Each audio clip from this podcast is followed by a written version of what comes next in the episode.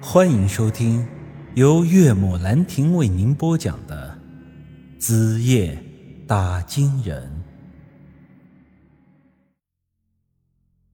我咳嗽了一声，季姐，你还讲不讲点道理？书已经给你了，我哪里还拿得出来呀？说着，我把他拿出来的这本假书翻了翻，发现这书上还有我之前研究符咒所做的笔记。这就是之前那本书是真的呀！随之，我拿起书在他面前晃了晃，说道：“季姐，你眼睛有毛病吧？这不就是打金人秘典吗？”他皱了皱眉，又在我面前翻了两页。“你才有毛病！这书上一个字都没有，全是空白的。这不是假的，是什么？啥？一个字也没有？我看这上面全是字呀！”随之，我念了一段六丁护身咒的符词：“人高护我，丁丑保我；人和度我，丁酉保全；人灿管魂，丁吉养神；太阴华盖，地护天门；五行余部，玄女真人；明堂坐卧，隐伏藏身，急急如律令。”白灵凤一下子愣在了那里，怎么？你真的能看到上面有字？哎，骗你干啥？要不我再给你念一段？不用了。此后我俩都仔细想了想，得出了一个结论：打金人秘典上的文字，只有戴阴阳眼的人才能看得到。当初大山叔走的时候，把打金人秘典传了给我，又在临死前的最后一刻挖了一只阴阳眼给我装上。我到现在才算明白他老人家的真实意图了。没有阴阳眼的人，即便是得到了打金人秘典，也只不过是得到了一堆废纸。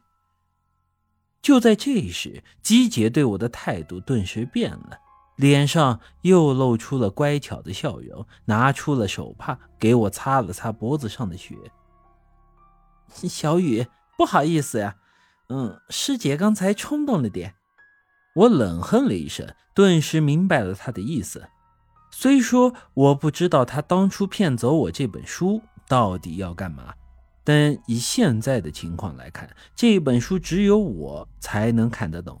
我要是不给他讲解，那他就永远也解不了上面的内容。我故作姿态的打了个哈欠，唉。刚才不是有人说要把我剁碎了丢河里喂鱼吗？这时是换他陪笑了。嘿，没有啦，师姐就是跟你开个玩笑。这玩笑可不好笑啊。说着，我坐到了床边，开了罐啤酒，就着肉串又吃喝了起来。陪我喝一杯吧。你到底想怎么样？我不想怎么样，就想有个人陪我喝杯酒。你要不给面子，现在就可以出去了。他坐到了我的身边，小小的抿了一口。这是啤酒啊，又不是白的。姬姐，你啥时候变得这么淑女了？完全不符合你之前的个性啊！你小子，别在我身上动歪心思。我说了，我身上的手工纱是真的。